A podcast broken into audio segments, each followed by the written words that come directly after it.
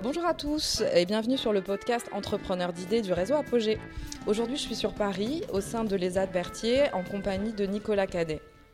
Nicolas est donc chef de service restauration au sein de l'ESAD Berthier, chef de cuisine à la table d'émeraude et gérant d'un organisme de formation performance. Bonjour Nicolas. Bonjour. Alors Nicolas, est-ce que tu peux m'expliquer un petit peu ton parcours et qu'est-ce qui t'a amené en fait à, faire évoluer un peu ton métier et à, bouger les lignes sur la question du handicap et, euh, euh, et, de l'insertion professionnelle? Pour mon parcours, euh, j'ai une formation de cuisine et de pâtisserie.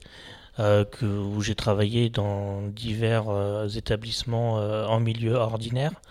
j'ai eu mon propre restaurant aussi pendant, pendant 4 ans en Normandie.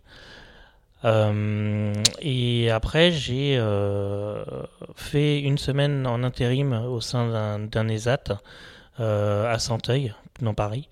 et je cherchais du travail à ce moment-là. Et du coup, j'ai vu le poste de chef de cuisine se libérer au sein de l'ESAT Berthier, anciennement le restaurant Paul Scarlett, euh, auquel on a changé le nom euh, il y a très peu de temps, euh, qui s'appelle maintenant la table d'émeraude. le fait d'être entré au sein d'un ESAT et de, pouvoir partager mon savoir pour les personnes en situation de handicap est vraiment très très bien. Et, et, au fur et à mesure où j'ai avancé euh, avec eux, hein, au bout de un ou deux ans, euh, je me suis rendu compte du potentiel qu'il y avait euh, de tous les travailleurs. Et, c'était vraiment, en fait, en me rendant compte de, tout ça, je me suis dit qu'il fallait aller un, petit peu plus loin avec eux et de façon à pouvoir changer le regard au sein du milieu ordinaire euh, pour qu'ils puissent intégrer eux-mêmes, soit en stage, soit en embauche, euh, des restaurants comme tout le monde. donc du coup, j'ai mis en place, enfin, on a participé à des concours de cuisine, donc un concours qui s'appelle l'assiette gourmande, qui se situe à Bayeul, à côté de Lille, dans le nord. Euh, et au vu des performances euh, euh, des travailleurs et leur niveau qui, qui, grimpait suite à ces concours-là, je me suis moi-même dit qu'il fallait enfin j'avais envie de créer un concours de cuisine mais pas uniquement. C'est vraiment un concours qui réunit euh, toutes les activités au sein d'un restaurant. Donc la cuisine, la pâtisserie et la salle. Et euh, donc il y a trois ans, j'ai créé le concours qui s'appelle Cap Andy Cook, donc qui réunit tous ces, trois métiers, afin de, vraiment montrer la cohésion d'équipe et le travail effectué au sein d'un ESAT. encore une fois, pour changer le regard euh, des restaurateurs euh, dans le milieu ordinaire. Ah. je, me permets de te couper. Qu'est-ce qui, se, qui, se passe en fait là actuellement dans le milieu ordinaire euh, par rapport à la, restauration? Est-ce que beaucoup de restaurateurs embauchent des personnes en situation de handicap? Alors ça commence un petit peu à évoluer, mais il y a quand même beaucoup de personnes qui sont réticents par rapport à ça, par rapport à l'embauche des travailleurs, un peu comme des apprentis. Euh, et je pense que c'est vraiment méconnu et qu'ils ont un blocage pour pas grand chose. Parce qu'au final, si on arrive à, trouver le meilleur de chacun qu'on arrive à bien les coacher, on a, voilà, nous au sein du restaurant, euh, on est monté à 184 couverts en un service, euh, uniquement avec les travailleurs en situation de handicap. Donc ça veut dire qu'il y a un réel potentiel. Encore une fois, comme tout le monde, chacun euh, va être plus à l'aise sur tel ou tel type de tâche. Et, euh, et c'est là qu'il faut arriver justement à, à déceler et, euh, et, les mettre en avant et les faire progresser sur d'autres choses en même temps. D'accord, ok.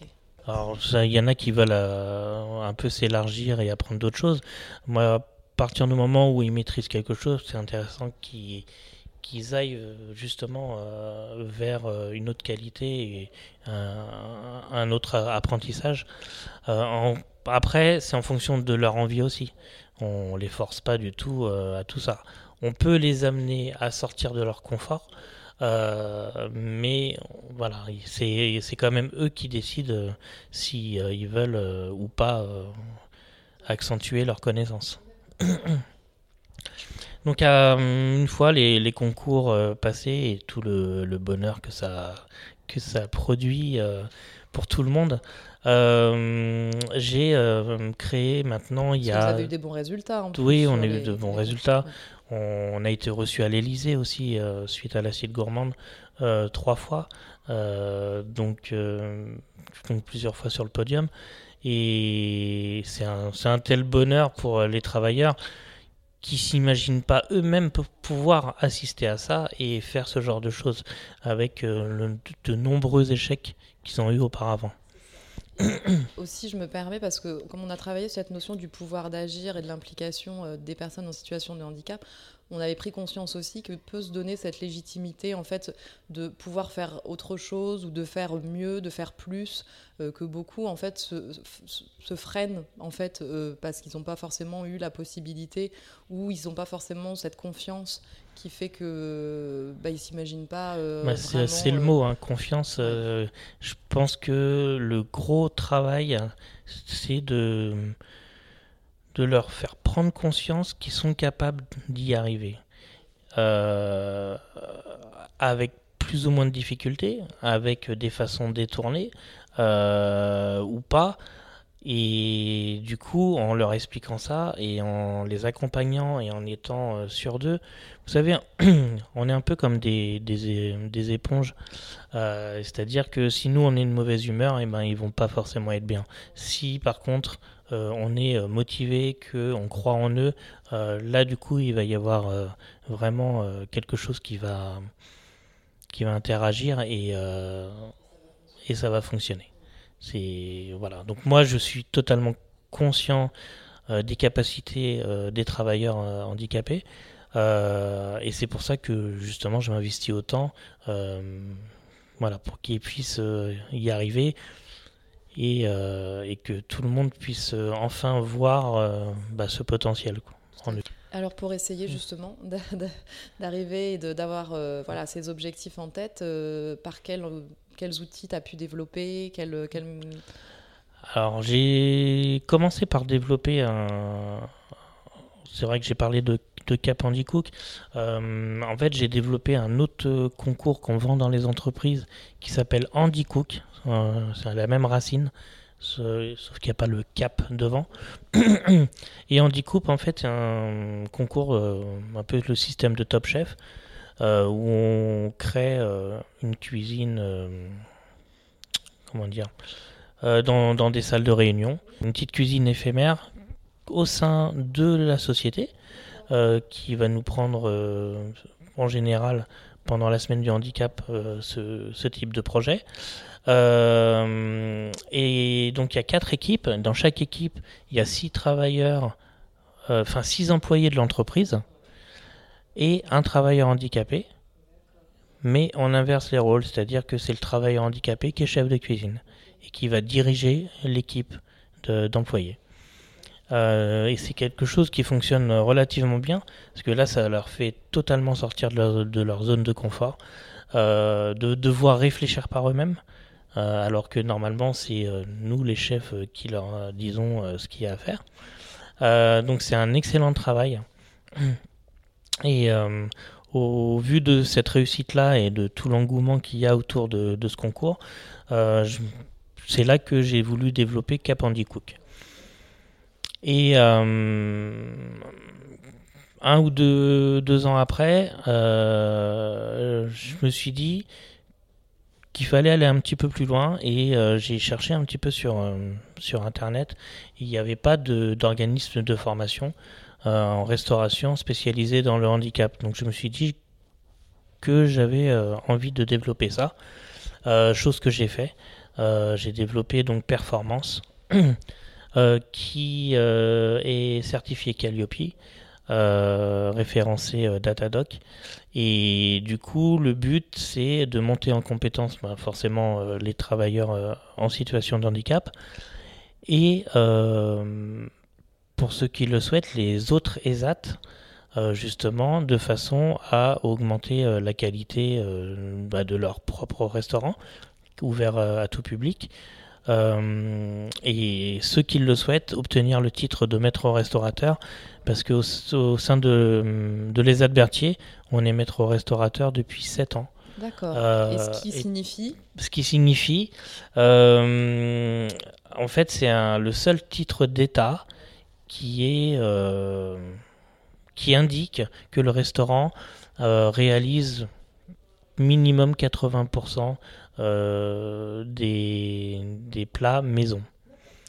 Euh, ça, euh, c'est un gage de qualité. ça va même un petit peu plus loin. Sur la carte, on est obligé d'avoir minimum 5 produits régionaux pour, mettre en avant le circuit court. Donc, donc voilà, c'est un titre d'État qui est que Michel Saran a, que euh, la Tour d'Argent A, euh, enfin voilà, des, grandes maisons. Et le fait de pouvoir être maître restaurateur au sein de les Berthier, ben, voilà, veut dire exactement euh, qu'ils sont capables de, pouvoir faire du bon travail. Et c'est vraiment pour ça que j'ai mis, mis, tout en place, aussi bien les concours que performance, de façon à démontrer ça. C'est ça. Parce qu'il y a un aspect euh, sensibilisation, alors du, alors du monde de la restauration et du grand public aussi. Je pense que c'est aussi. Euh, bah, je pense que c'est important de sensibiliser tout le monde, euh, aussi bien les restaurateurs que les, clients aussi. Hein. On n'hésite pas aussi à en parler, à parler de, tous les événements qu'ils font, les concours et tout ça. Et les clients sont derrière et et c'est vraiment, vraiment très intéressant. Euh, d'autant plus que notre clientèle, euh, aujourd'hui, c'est euh, les avocats, les juges, la police judiciaire. on est vraiment super bien placés et, et s'ils viennent, c'est qu'au final, ils y mangent très bien. et, et, ils retrouvent aussi un esprit, un accueil très chaleureux que malheureusement on ne retrouve pas partout dans, dans, la restauration. et ça, on nous le dit souvent. C'est la valorisation par les concours. Je pense que c'est euh, voilà, ça doit être beaucoup de pression. Mais euh, beaucoup de pression, mais c'est de la pression qu'on arrive à gérer avec eux. Euh, parce qu'on est, on est à côté. après, on, a encore un, projet qu'on a mis en place où on a inscrit des travailleurs aussi bien en salle qu'en cuisine aux Jeux olympiques des métiers, donc des Olympiades. Euh, qui vont se, dérouler à Moscou euh, du 25 au 29 mai 2022. Euh, donc, donc voilà, on a encore des sélections à passer, donc il va y avoir un entraînement relativement intense. là, la plus grosse difficulté pour ce concours-là, c'est qu'ils vont être livrés à eux-mêmes le jour du concours. voilà, donc il va y avoir vraiment un gros gros travail dessus. Euh, Parce que, pardon, pour les autres concours, il y a une personne encadrante enfin, il y a une personne Oui, c'est ça. Les autres concours, il y a un, le chef de cuisine qui accompagne et qui peut donner un coup de main ou guider, en tout cas, tout au long euh, du, concours. Euh, en revanche, ce concours-là, on n'a pas droit d'intervenir.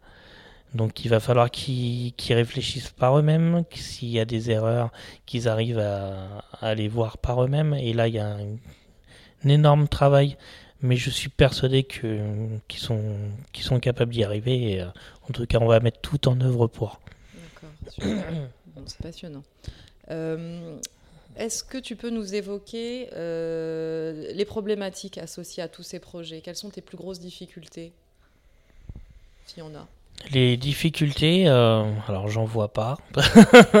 j'en vois pas parce que après 11 ans passés en ESAT, euh, bah, tout ce que je mets en place euh, fonctionne plutôt bien.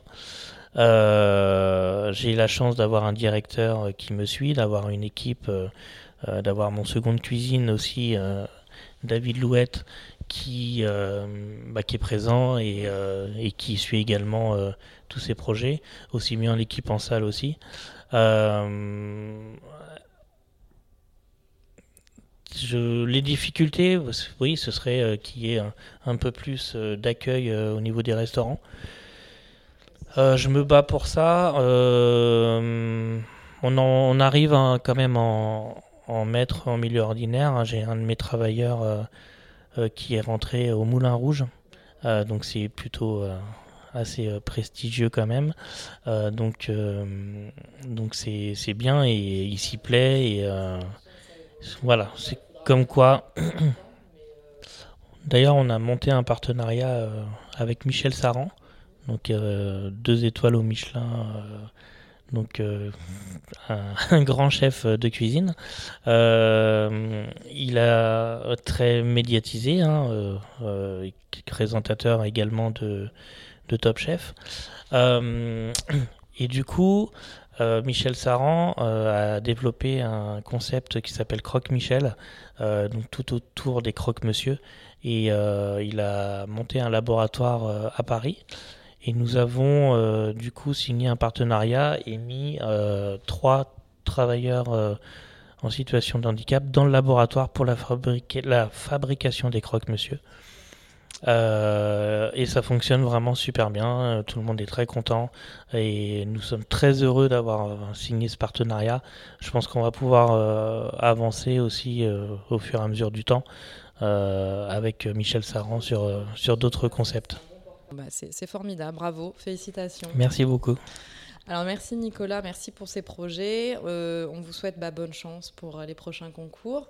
Vous retrouverez tous les liens, toutes les informations sur le résumé du podcast. Et eh ben, tout sera précisé. N'hésitez pas à regarder. C'est un projet euh, vraiment formidable. Je vous souhaite une très bonne journée et à très bientôt sur le podcast Entrepreneur d'idées. Merci, merci Nicolas. Merci. À bientôt. Au revoir. J'espère que cet épisode saura vous inspirer.